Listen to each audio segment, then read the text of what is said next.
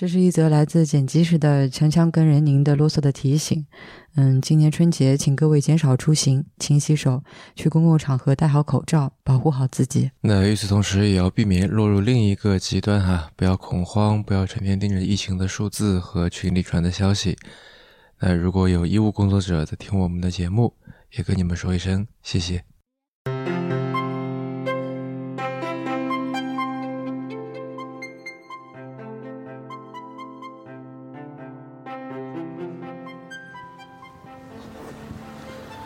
各位好，欢迎收听第一百二十三期的迟早更新。那这也是庚子年春节特别节目“迟早过年”的第一期。我是任宁。嗯，如果这是你第一次听到“迟早过年”这个特别节目的系列呢，那么我稍微介绍一下哈。迟早更新平时是一档迟早会更新的泛科技类播客啊，但是呢，在春节期间，它会变身成为一档日更的读书节目，连续更新七天，陪大家过年。那么这是迟早过年系列的第四次登场了哈，那还是跟往年一样，在这里祝大家新春快乐。嗯，按照计划哈，我们这期节目上线的时间呢是大年三十的除夕夜，哎，就是已经是二零二零年了。不过在这期节目录制的时候啊，在现在时间还是二零一九年的十二月。此时此刻呢，我人在伦敦啊，出个一周左右的一个差。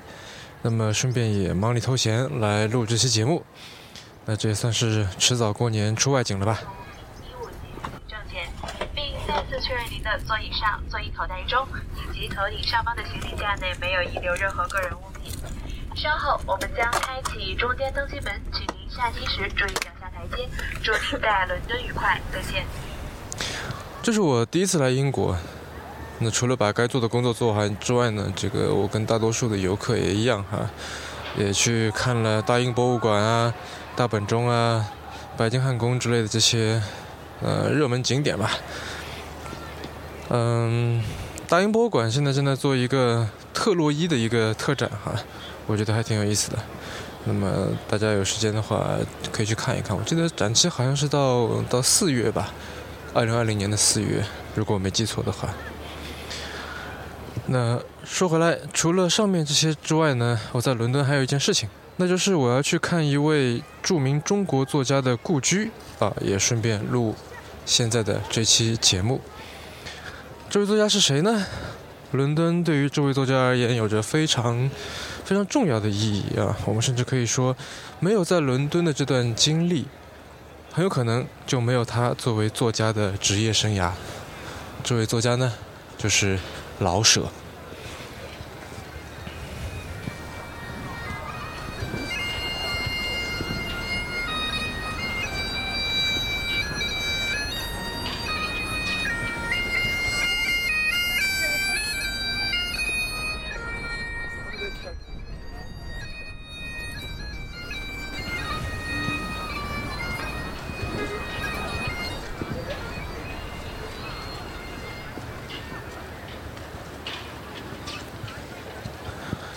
大家可能听出来哈，嗯，我现在是在室外。事实上，我现在正在穿过海德公园，正在走往这个老舍故居的路上。今天是周六，然后好像海德公园这里搞了一个嘉年华哈，有很多这些呃游乐设备在这里。这公园平时应该是没有太多人的，但是在今天。显然，这里简直可以用人山人海来形容，感觉半个伦敦的人都来了。啊，好好好，走过这个嘉年华，这里人就少得多了。嗯，虽然当然也可以搭地铁或者公交，但是我选择走路。嗯，一是其实路程不太远哈，我是从伦敦眼那里出发，走到老舍故居可能也就四五公里的样子吧。大概可能一个小时二十分左右吧。嗯，二是我这一路哈，刚好可以从久闻大名的这个海德公园穿过来。今天天气其实还挺冷的，我戴着围巾，戴着手套。嗯，冬天应该不算是伦敦最好的季节，可能夏天来的话感受会好很多了。嗯，但其实也还行啊。风有点大今天，但至少说没有下雨，我觉得已经老天爷已经很给面子了。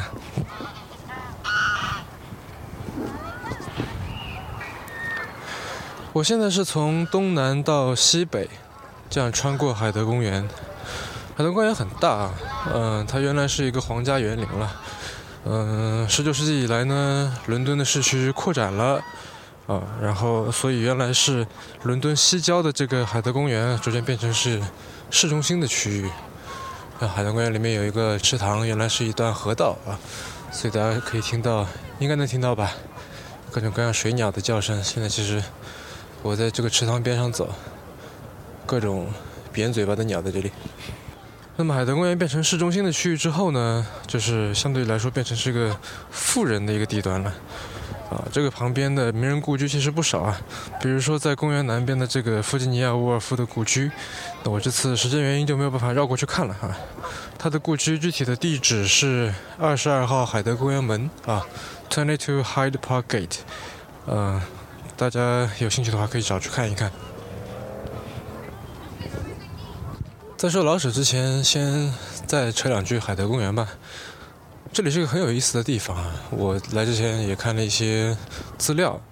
那从十九世纪以来，就是它被纳入这个伦敦的核心区域以后呢，每周日下午都有人站在那种装肥皂的木箱子上面发表演说哈，这是我看来的，我也不知道为什么是装肥皂的。所以呢，这个地方被叫做“肥皂箱上的民主”。哎呦，然后后来海德公园就变成是伦敦人集会和示威游行的地方了。就每当有大规模的那些示威游行的时候呢，参加者就会从各处赶到海德公园啊，然后集合以后到这个市里面去游行。嗯，其实老舍在他那篇《二马》里面也写过海德公园。嗯，我觉得写的很像是。我们现在社交平台上的这个情景哈，他这样说：红旗下站着的人们，差不多是小泥烟袋嘴里一叼，双手插在裤兜里。台上说什么，他们点头赞成；站在国旗下面听讲的，多半是戴着小硬壳黑泥帽，点头咂嘴的嘟囔着：“对了，可不是。”有时候两个人说对了劲儿，同时说出来：“对了。”还彼此挤着眼，一咧嘴，从嘴犄角挤出个十分之一的笑。至于那些小圈儿，就不像这些大圈儿那么整齐一致了。他们多半是以讨论辩驳为主体，把脑瓜儿挤热羊似的凑在一块儿，低着声儿彼此嚼针脸儿。此外，单有一群戴歪帽、横眉立目的年轻小伙子，绕着这些小圈儿说俏皮话、打哈哈，不为别的，只为招大家一笑。露露自己的惊喜。圈儿外边围着三五成群的巡警，都是一边高，一样的大手大脚，好像伦敦的巡警都是一母所生的哥们。啊，我已经很努力的在读出老舍的那种北京的儿化音的感觉，但可能还不是读得很好。当然，海德公园也不只是这些哈，比方说还有纪念戴安娜王妃的池塘。啊，还有一个，等下我应该会路过的。现在我走的也不算太快，哈，可能路着路着会路过的一个一个地方，就是扎哈·哈迪德哈已经逝世的著名的建筑师，他设计的蛇形画廊 （Serpentine Sacred Gallery）。那从两千年起呢，蛇形画廊每年都会邀请一位没有在伦敦设计过项目的建筑师来设计一座夏日的展厅。那二零一九年的建筑师是时尚纯野啊，上海的这个 PSA 在二零一九年也做过他的特展，锵锵还跟我们的友台啊所见所闻一起去录了一期相关的节目，大家可以去听听看。那海德公园就说到这里哈，我们说回老舍，嗯，先扯一个题外话，就是老舍的这个舍字啊，嗯，国内也有读成叫老舍的。但做舍的时候，好像就是宿舍的那个舍，对吧？它是个房子。但是我们知道，老舍曾经这个曾有名叫“书舍语”嘛，所以我的理解是，这个舍应该是舍得的舍，而不是宿舍的舍啊，所以应该是叫老舍，而不是老舍。那么今年的迟早过年要来聊老舍呢，有三个原因啊。第一呢，就像刚才说的啊，老舍跟伦敦的渊源非常深啊。嗯，我相信有很多人都不是太清楚啊，都就是老舍跟伦敦到底是个什么样的关系。呃，他作为一个我们一说起来就觉得是京味儿作家，对吧？但是居然他的作为作家的这个职业生涯是在伦敦开始的。这是怎么回事？那既然我来都来了，就给大家来介绍一下。老舍呢，是从1924年9月啊到1929年6月住在伦敦，然后在伦敦大学的东方学院啊，也就是今天的亚非学院，当这个中文的讲师啊，他教的是古汉语、写作这类课程。那么老舍作为一个作家的早期作品，那比方说老张的哲学、赵子曰、二马。都是在伦敦写的，而且大部分内容都是在学院的图书馆里面完成的。那一九二六年八月，老张的哲学在小说月报上连载的时候，第一次用了这个笔名老舍。啊，所以像刚才说的，虽然我们知道老舍是个京派作家，写起小说来呢，这个京味儿十足啊，南方人像我这样都很难把它念得很好。但是作为作家身份的老舍的诞生地，其实是在伦敦。老舍一辈子走了不少地方，所以现在的老舍故居有好多处哈，分别位于北京、重庆、济南、青岛啊。青岛的这个老舍故居现在叫做骆驼祥子纪念馆，我跟强强在今年夏天刚去过。好，那么以及我们今天现在正在走走着去的这个伦敦的老舍故居。那么除了老舍跟伦敦的渊源之外呢，这期节目要来聊老舍。第二个原因，因为。二零一九年啊，是老舍诞辰一百二十周年。那我们做这期节目也算是一种小小的纪念吧。而且呢，老舍是在腊月啊，也就是你听到这期节目的这个时候出生的。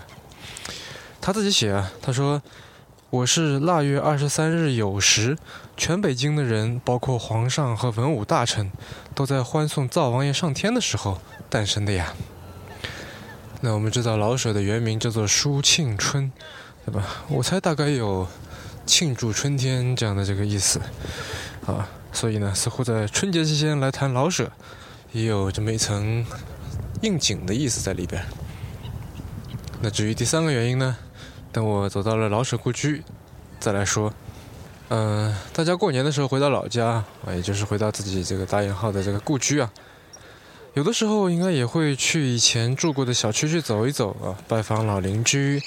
那这个时候总是会勾起很多的这个回忆，对吧？那所以在腊月的伦敦，我们一边走着，一边来聊一聊老舍这个人，也来聊聊跟老舍相关的一些老时候的片段和记忆。嗯，老舍的家境其实不算特别好啊，他的父亲属于正红旗，所以老舍是满族人啊，他是旗人。但是呢，他们没有赶上这个八旗子弟最舒服的时候。那他的父亲只是一个小小的一个护军呢，任务是保卫皇城。后来呢，八国联军攻入了地安门，他的父亲呢就战死在一家粮店里面。那个时候老舍还不到两岁，所以老舍算是童年丧父哈。后来是他母亲费尽力气才把几个孩子给抚养大的。他自己写过说。嗯，我有三个哥哥，四个姐姐，但是能长大成人的只有大姐、二姐、三姐、三哥和我。关于八国联军，老舍自己是这样写的：联军攻入北京，他们究竟杀了多少人，劫走多少财宝，没法统计，这是一笔永远算不清的债。以言杀戮，却是鸡犬不留，北京家家户户的鸡都被洋兵捉走，赶出生的狗立被刺死，我家的大黄狗就死于刺刀之下。偷鸡杀狗表现了占领者的勇敢与威风，以言劫夺占领者的确文明。他们不像绿林好汉那么粗野，劫获财宝呼啸而去。不，他们都有高度的盗窃技巧。他们耐心的、细致的、挨家挨户的去搜索、踢瓜，像姑娘碧发那般从容细腻。这段文字写的，呃，怎么说呢？跟我想象的略有不同哈。嗯，我们知道八国联军里面为首的就是英国，但是跟现在网上许多人比起来啊，真正对国破家亡有切肤之痛的老舍，似乎并没有在他的作品里表现出太多针对英国或者英国人的愤慨，或者说仇恨。除了在《二马》里有些描写啊，说英国人有点民族主义啊，而且他觉得他自己还没写好啊，老舍自己觉得，所以他后来在评价《二马》这本小说的这个时候，他就这样说：对于英国人，我连半个有人性的也没有写出来，他们的狭隘的爱国主义决定了他们的罪案，他们所表现的都是偏见与讨厌，没有别的。自然，猛一看过去，他们确实有这种讨厌而不自觉的地方，可是稍微再细看一看。他们到底还不那么狭小，我专注于了他们与国家的关系，而忽略了他们其他的部分。嗯，巧的是啊，另外一个北京人也是少数民族蒙古族的萧乾也来过伦敦，啊，不过是在老舍离开之后的十年，一九三九年。啊，那再顺便一提的是，萧乾是一九九九年去世啊，二零一九年是他去世的二十周年。那么跟老舍一样，萧乾当时也是在伦敦大学亚非学院教书，那后来他到剑桥大学去读硕士，再后来呢退学，啊，退学去干嘛呢？他当上了这个《大公报》的战地随军记者，活跃在这个二战的战场上面。他也是二战期间欧洲战场上唯一的一个中国记者。嗯，关于这个选择哈，我猜这可能跟他在燕京大学。这个学新闻的时候的老师是艾德加斯诺有关系。嗯，新中国成立以后，萧乾回国，那么后来的运动当中呢，吃了很多苦头。不过他的创作力非常强哈，晚年还跟妻子文若洁合作，一起翻译了一本我 连阅读都非常吃力的书啊，那就是詹姆斯乔伊斯的名著《尤里西斯》。呃，那么萧乾当年到伦敦呢，英国人的偏见和排外。也给他留下了这个不是太好的一些印象，比如说因为战争啊，伦敦大学就搬到了郊区的剑桥，啊，然后萧乾在文学回忆录里面说呢，他有一年想到伦敦去过圣诞节，于是呢，他写信向这个海德公园附近啊，不知道他住在哪里，应该就在这个附近，他订了一个公寓的房间，然后他下了火车以后呢，这个从剑桥过来的嘛。那么下了火车以后，还特别从车站打了一个电话给房东，说我是订了那个房间的。然后房东太太说：“这个没关系，你来吧，房间给你留着。”但是到了人到了以后呢，敲门门开了，房东看他是个中国人，然后马上态度就变了。刚才电话里说的很好，态度很热情，满口答应的，但是看了他两眼就变卦了，说这个房间刚刚租出去了，就不租给他，就把门给关上了。然后吃了闭门羹的这个萧乾，就不得不在寒冬当中啊，应该是跟现在差不多的这个气温哈，就不得不在这么冷的时候啊，再临时的来找一个这个落脚的地方。嗯，然后老舍的二马里也写过英国人不肯把房子租给中国人的情况，啊，他在里面说呢，怕中国人在房间里面煮老鼠吃。嗯，这样的遭遇。也许也可以归结到民族主义和偏见的头上。那我们再说回老舍，嗯，虽然他对英国人没说什么，但是在批判中国的国民性质方面，老舍倒是很有自己的这个开拓哈。啊，那当然我不是在说老舍应该不忘国仇家恨啊，应该一辈子恨英国人恨得牙痒痒，不应该这个反倒来批评中国人，我绝对不是这个意思。我只是觉得。老舍是从更高的层面来看这件事儿的。嗯，比起鲁迅啊，老舍对于国民性的研究和描写，相对，就我觉得是比较肤浅的。但是呢，老舍有一个特点，就是他既去观察在中国环境当中的中国人的这个缺点，也对中国人在外国人面前的心理和行为啊进行审视。呃，那么前一种呢，其实十九世纪末二十世纪初啊，不少作家已经做过了，但后者，尤其是后者结合前者，是老舍自己开的一条新路。那具体说来呢，那鲁迅的小说啊，比如《阿 Q 正传》里面，他描写的是中国人跟比自己高的阶级、比自己低的阶级和同阶级之间的这个呃损害和被损害的关系。但是老舍写了很多中国人跟外国人打交道的方式。也就是如何跟一种不但阶级比你高，而且还跟你不同人种的人打交道的方式，啊，比方说这个后来的作品《猫城记》里面，这个猫人对于外国人又怕又恨，但是又想利用的这么一种态度，就是很典型的一个心理描写。那或者说老张的哲学里面啊，对于外国人来为穷人募捐啊，老张那么抠门的人，迫于场面，还是捐了一点钱。呃，那老舍写的很幽默了，他的原文是说。债没讨成，亲事没说定，倒叫洋人榨去五毛钱。老张平生哪受过这样的苦子？计无可出，掏出小账本写上了一句：十一月九日，老张一个人的国耻纪念日。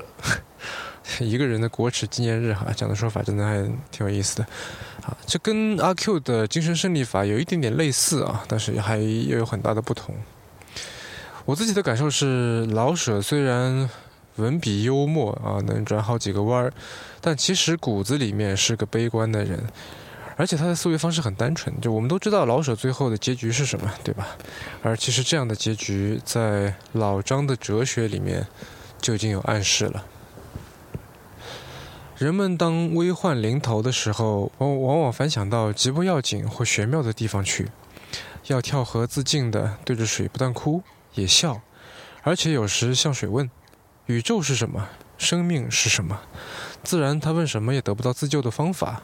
可是他疯了似的，非问不可。于是那自问自答的结果，更坚定了他要死的心。所以，我觉得老舍不是说忘了啊，跟八国联军啊什么的那些东西，而是一种嗯，怎么说呢？就我我妄自揣测哈，我觉得他也似乎有一种。嗯，你觉得以前的东西，过去发生的，既然它已经发生了，那么，嗯，与其去追究，或者说如何追究，其实都已经不重要了。重要的是未来要做点什么。就我觉得老舍是怀抱这种一种更宏大的爱恨的，呃，有这么一种感觉。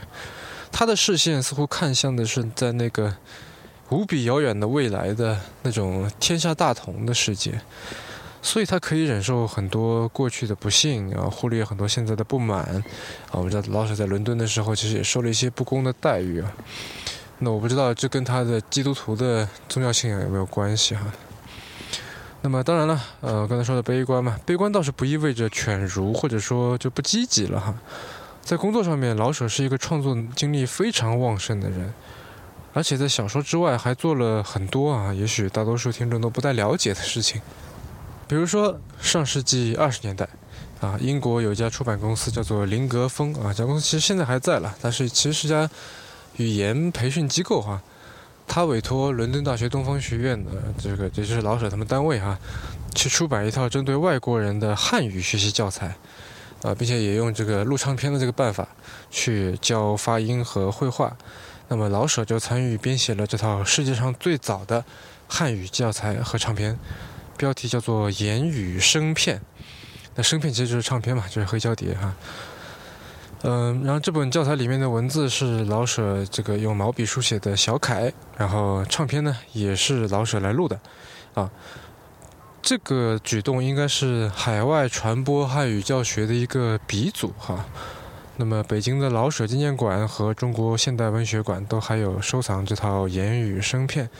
啊，据说是日本人送的。那么我之前在网上找到一些零碎的片段啊，大家可以来听听看老舍的声音。录这个的时候，老舍才二十五岁。他们没有好墨，我们有钱。你们有没有？我们有钱。我们有书，有笔，有墨。他们有没有？香蕉是不错。可是二毛钱一斤，有点太贵。而除了教育、文学之外，哈，老舍还对舞台表演有很大的贡献。那可能你会知道，说老舍的剧本《茶馆》《龙须沟》啊，以及他跟这个北京人民艺术剧院的关系啊，就是我们说的这个北京人艺啊。嗯，《茶馆》和《龙须沟》实际上奠定了北京人艺现在的风格，甚至奠定了他们一个一整个学派哈。呃，然后还比较好玩的是，他跟这个罗长培、吕书香、吴小玲这些学者哈，以及跟侯宝林这些这个相声演员一起，组成了一个叫做相声改进小组的那么一个团体。那他们当时做的工作呢，一直影响到今天相声的发展。我们知道郭德纲就是侯宝林的叫什么徒孙呢？嗯，有一个把这两方面结合在一起的例子啊，我说的是表演和相声，那就是一九五二年的电影《方珍珠》啊，这是一部由老舍的剧本改编的电影，然后呢，里面有侯宝林演的一段相声。说相声您都讲究什么？讲的是说笑逗唱。这个唱玩意儿最不容易，那您分唱什么了？分中国唱、外国唱。呃，中国唱，中国讲究唱戏，那么外国呢？讲究唱歌。哦，外国人这个唱歌跟中国人这个唱戏这个耍腔意思不同。啊，不一样。您看我学一学现在的摩登女郎唱时代歌曲，唱歌儿，哎，您看唱出那个调子那么美，哦打扮的也那么美。那是漂亮啊你。看那唱歌的那个那个头都烫的那样，那啊，穿那个衣服那线条，嗯啊这儿瘦，哎，这儿高。哎，您就甭解释，我给你讲这意思啊。你怎么这么走道啊？这不穿着高跟鞋呢吗？哦，来点热不？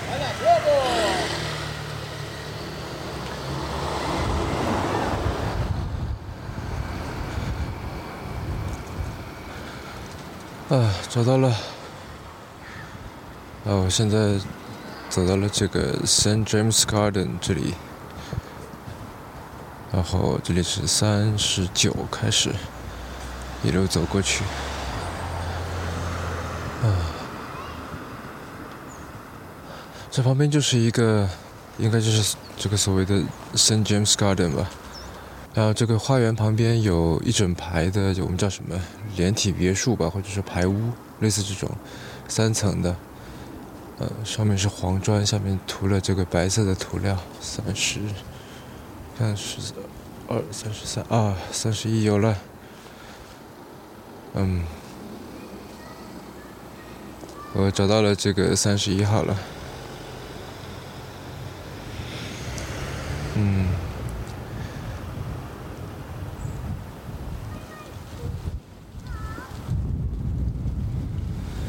哦，好冷。呃，我大概来描述一下这个房子长什么样吧。像刚才说的，它是连体的这样的长的别墅，大概加在一起能有二十个、二十个左右吧。啊，还挺长的。呃，显然是翻新过的哈，就看上去很干净。然后它上层是伦敦这里比较典型的这种黄砖啊，我在那个 Peter Ackroyd 那个伦敦站里面看到过，说这使用的是伦敦特有的一种黄色的粘土烧出来的砖。嗯，然后下层是这个米白色的这样的这个粉刷，然后在临街的这个部分，它有黑色的铁栅栏，大每一个房子几乎都是一样的。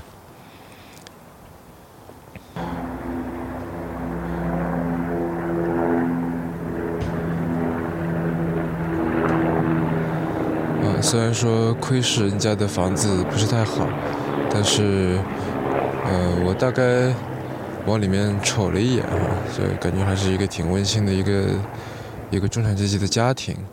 啊，门口挂着花环，因为是圣诞节了嘛。我看到一篇文章说，现在的里面的屋主就是一个普通的英国人，就呃，说是偶尔还会让这个呃来自中国的这个老舍的叫什么朝拜者吧。进去参观啊，但是，呃，今天他门口停着车，是可能在吧，但我也不好意思去敲门了。那在门的左边的窗户下面有一块陶瓷制成的圆形的一个牌子啊，上面写着老舍，牌子是天蓝色的，大概直径有呃四十五十公分吧。上面写着用拼音写着老舍，然后用中文也写着老舍，啊，一八九九到一九六六。Chinese writer lived here，一九二五到一九二八，呃，就是说那是中国作家老舍，一九二五年到一九二八年生活在这里。呃，这几天我在伦敦的街上走，时不时就能看到这个圆形的蓝牌子，啊，这是什么呢？这其实是英国遗产委员会啊，它对于那种在某个地方住过名人的房子，啊，他就会这个加一块这个蓝牌牌在这里。然后一共有九百多个，我记得。老舍这个故居是当中唯一一个华人，也是唯一一个上面有中文的啊。他是在一零三年年底的时候挂牌的。呃，那其实，在英国生活的近五年时间里面，哈，老舍在伦敦住过四个地方。那其中住的时间最长的一个地方就是在这里，啊，就是在这个 St James Garden 三十一号啊。从一九二五年四月到一九二八年三月，他跟他的朋友爱之顿啊，Clement Edgerton，在这里合租住了三年。后来因为房东涨租金了，所以他们才不得不离开。嗯，老舍这个室友也很有意思啊，老舍也特别写过他。这个爱之顿的父亲是牧师啊，可是他自己不信宗教。他结过婚，有三四个小孩，还当过兵啊。老舍说他差不多等于是中国的旅长这样，但这些都不是重点了。重点是说这个人他会拉丁文、会希腊文、德文、法文，而且程度都还挺不错啊。那他尤其擅长他的母语英文，他英国人嘛，写文章非常的漂亮。那他写过一两本关于教育的书啊，呃，虽然说这个内容上面不怎么样呢，但是他的。文笔很好，这是一个公认的事实。那老舍自己写了，他说：“我愿意同他住在一处，差不多是为了学些地道好英文。”那老舍和艾之顿是在东方学院遇见的，就我们知道老舍在在那里教书嘛。那那个时候呢，艾之顿正在学一门新的外语，也就是中文啊，所以他应该是老舍的学生吧。呃，老舍在遇到艾之顿的时候，艾之顿正在一个非常狼狈的状态当中。呃，他离了婚啊，跟一个来伦敦旅游的一个美国女硕士在一起了。然后呢，因为这件离婚案呢，他就丢掉了原来比较清闲的一份工作啊，没有了经济来源。而且呢，除了他跟那个美国女硕士的花销之外，啊，他还得给原配要给赡养费。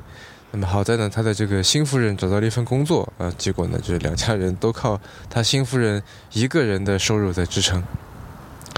而老舍当时的经济情况其实也很糟糕，那他当时的月薪是二十英镑，那就一年下来就是二百四十镑了，远低于当年英国大学生的平均花费啊。就我看到一个文章说，只比杂货铺的伙计略多一点点，呃，其实还算好的。十年以后来的消遣，一年的薪水是二百五十英镑。一年只多了十英镑啊！算上通货膨胀的话，我觉得可能比老舍还要再惨一点吧。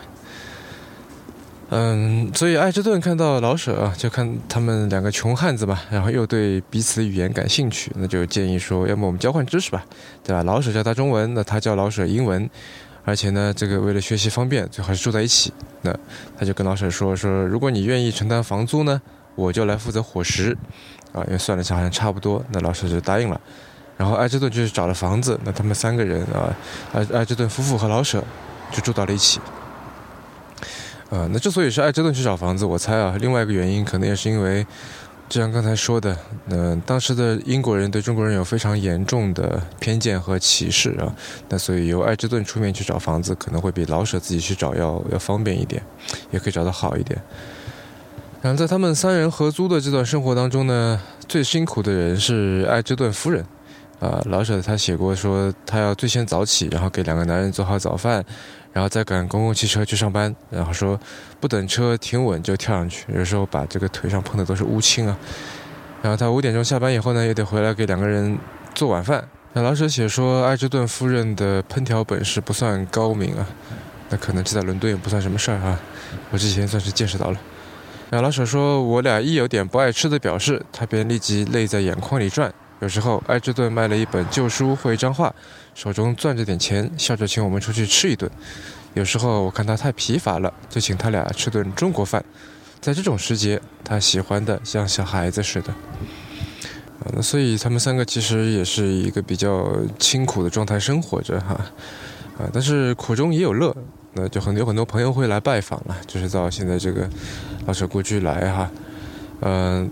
老舍写过几个人，那有一个呢，是一个德文、意大利文、西班牙文都能读能写的一个小老头，说这个闲着没事儿回来找他们聊天，啊，然后还有一个老人是个博士，但是呢，他用来谋生的职业是给人家擦玻璃，啊，那如果说老舍和爱之顿都在家呢，他就会过来，那么就一边擦着玻璃啊，一边和他们讨论文学和哲学，啊，甚至连孔子的哲学和泰戈尔的诗，这个擦玻璃的博士他都非常的熟悉。啊，然后那个爱之顿呢，这个时候就开始做一件事情，就是把《金瓶梅》这部奇书啊译成英文啊，书名翻译成叫做《The Golden Lotus》，就梅花变成了莲花啊，不知道是出于什么样的一种一种考虑。那爱之顿自己也承认啊，在翻译的过程当中受到了老舍非常多的帮助。那《金瓶梅》英文版一九二五年出版的时候，扉页上面就写着“给我的朋友 C.C. 树”，啊，也就是舒庆春。那在这本书的翻译当中，还有一个挺有意思的插曲啊，就是那我们知道《金瓶梅》里面有不少比较露骨、比较直接的性描写嘛，对吧？呃，而在那个时候的伦敦呢，这样的内容肯定是不会被允许出版的。呃，我们知道大作家 D.H. 劳伦斯的时候就有很多被禁了嘛，也就是在那个时候啊，比如最有名的这个查泰莱夫人的情人，就是因为性爱描写太多、太直白、太露骨，然后就被禁掉了。呃，我还记得青春期的时候，我偷偷的去看这本书啊啊，呃，那从现在的角度来看，我觉得也没什么，其实，啊，但是我印象很深的是，里面有说性交是一种互通生气的方法啊，就像说话一样。然后他说，要是一个女子开始同我做性的谈话，自然时机一到，我便要把这种谈话同她到床上去完成啊。当时我对这个比喻印象非常深刻。呃，那么为了避免《金瓶梅》的一本也被禁掉呢，艾芝顿想了一个歪方法，他把书里面的这个性描写啊不翻译成英文，呃，翻译成拉丁文，啊，这个做法就有点怎么说呢？打个比方，就好像一本一本中文书啊，然后其他部分都是白话文，但是一到性描写就变成变成文言文，啊，我觉得有点像是文字界的去打个马赛克了啊，就不是说把它完全删掉，但是呢，搞得模模糊糊的，让你看不太清楚，啊，那具体我就不多说了哈。嗯，讽刺的是，后来据说还有人专门把这些拉丁文的性描写的部分译成英文，然后特别再出一本书，那大概是到管制比较松的地方去出版吧。啊，这里面只有这个东西，只有全部百分之一百全是性描写的这么一本书。呃，这到底有多想看，是吧？然后要直到一九七二年，读者才有机会啊看到这本书的一个比较完整的英文版本。爱之顿终于把其他部分由拉丁文又翻译成了英文，然后完整的来出版了。啊，太阳开始下山了，越来越冷，我准备走回去了啊。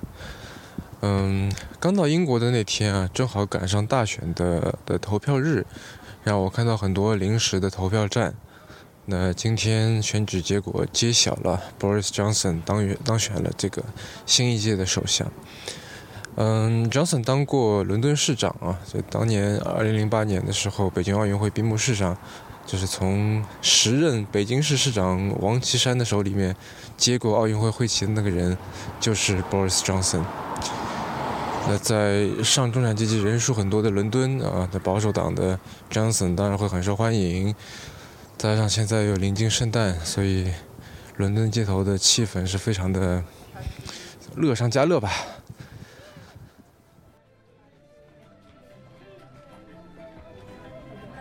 那最开始说了做这期节目的两个原因，第三个原因就是五四。嗯，二零一九年是五四运动一百周年呢，一九一九到二零一九。我本来想在五月四号做期迟早更新的特别节目的，但是种种原因吧，没做成。那就赶在年尾来来补一次吧。嗯，那五四和老舍有什么关系？其实有很大的关系。呃，五四对老舍的影响非常大，他自己写过，他说五四给我创造了当作家的条件。哪些条件呢？他从三个角度来说的。第一个点是思想上的，就以前以为是对的，现在变成了不对。啊，老舍他是启蒙是在私塾里的嘛，第一天上来就是拜孔子啊。但是五四反封建。忽然间啊，两千年以来的老规矩就打乱了。老舍自己写说：“倘若没有这一招，不管我怎么爱好文艺，我也不会想到跟才子佳人、鸳鸯蝴蝶有所不同的题材，也不敢对老人老事有任何批判。五四运动送给了我一双新眼睛。”第二个点是动机上的啊，用老舍的话说是知道了应该反抗和反抗什么，反抗什么呢？除了封建礼教，就是帝国主义。老舍自己写说要把封建社会和帝国主义所给我的苦汁子给吐出来。第三个点是语言上的。白话文运动啊，白白话文学的兴起啊，完全都是新的领域，对吧？充满机会、挑战和希望啊。那老舍一开始写小说，其实并没有想去投稿，也没有投过稿，但是呢，他自己说说用白话写，而且字句中间要放上新的标点符号，那是多么痛快有趣的事儿啊！啊，那当然了，文学不光是语言咯。来了伦敦以后，老老舍读了非常多的小说，比如狄更斯啊，那。狄更斯小说的这些字里行间啊，常常可以看到那些，嗯，诙谐幽默的这种风格呀，或者说漫画式的这种人物勾勒哈，这点可以说是被老舍非常完美的吸收和化用进去了，尤其是在他那个早期的作品里面，啊，可以看到非常明显的痕迹。哎，那我们知道老舍最后选择了太平湖，对吧？那在这个之前啊，太平湖是。完全没有什么名气的一个野湖。啊，老舍投湖当天呢，消息传出来以后，成百上千的人闻讯赶来。后来呢，呃，据说继老舍先生之后啊，太平湖成了文革殉难者的一个一个圣地，会连续好几天，每天几十人往里面跳。老舍是对太平湖是很熟悉的。因为来伦敦两年前，老舍在太平湖一带当劝学员，也就在管教育了。他管的是城外北郊的那些私塾。他当时的办公地点就离太平湖非常的近。嗯，如果你看过老张的哲学这篇小说的话，你就会想到说，他是把自己这段经历化用到了啊老老张的哲学这一篇作家老舍的出道之作里面。嗯，我觉得老舍之所以为自己选择了这样一条路啊，除去个人性格之外，其实也可以从这三个角度来看，从老舍谈五四的这三个角度来看。好，那当然也就是浅浅的说一说了，因为老舍自杀这件事情到现在为止也有一些一些无法解释的地方。那第一个点是思想上的，对吧？以前以为对的，现在变成了不对。第二个点是动机上的，那这次他不知道应该反抗和反抗什么，啊。以及说，除了跳湖之外，还有什么样的反抗方法？第三个点是语言上的。那我觉得这也是在十年这段时间之内，中国没有高质量文艺作品的根本原因之一吧。呃，如果我们现在去回顾老舍的一辈子，我觉得在伦敦的这段时间是很特殊的。啊，老舍在之后，他当然做过更高的位子，管过更多的人，啊，然后也写出过很多更是好评的作品。但是在伦敦的这段时间，我觉得可能是老舍这辈子快乐的最单纯的时候。啊，虽然物质条件不行，但是做了很多能体现自己价值的事情，结交了很多好朋友啊。那他刚到伦敦的时候，其实不住在这里啊，他的室友是写《落花生》的那个许地山了，因为他们俩都是基督徒。啊，那在伦敦，他也找到了自己一辈子最喜欢的事情，正式踏上了作家之路，成了一个作家。老舍出现了。当然，那个时候的老舍无法预料到后面会发生的事情。当然，我们可以问。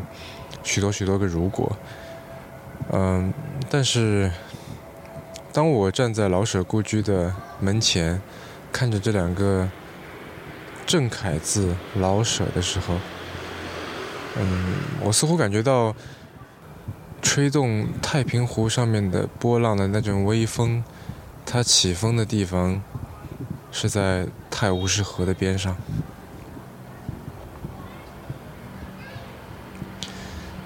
好了，那就聊到这里吧。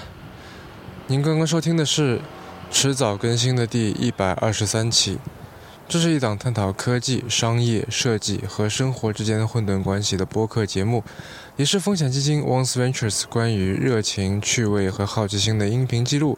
我们鼓励您与我们交流。我们的新浪微博 ID 是迟早更新，电子邮箱是 embrace at weareonce.com。如果您想要访问迟早更新的网站，可以在浏览器地址栏输入邮箱的后缀，在网页导航栏中就可以找到迟早更新的网站链接。我们为每一期节目都准备了延伸阅读，希望您善加利用。您可以在各大音频平台和泛用型播客客户端搜索“迟早更新”进行订阅收听。而且呢，我们现在与青芒合作推出了迟早更新的微信小程序。如果您想要在微信里获得更好的收听与分享的体验，可以在微信里搜索“迟早更新播客”这六个字，“迟早更新播客”这六个字，啊，就可以找到了。那么同时呢，如果您喜欢这档节目，也欢迎您收听我跟 Real 搭档的播客《提前怀旧》。我们希望通过迟早更新，能让熟悉的事物变得新鲜，让新鲜的事物变得熟悉。那最后再次祝大家新春快乐，我们明天见。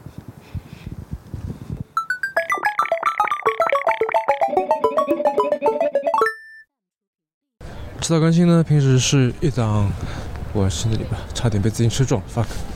啊啊！我觉得我要不还是找一个啊，不不能在这个主干道上面走了，我想走到草坪里，草坪里会有狗屎，但是顾不了那么多了。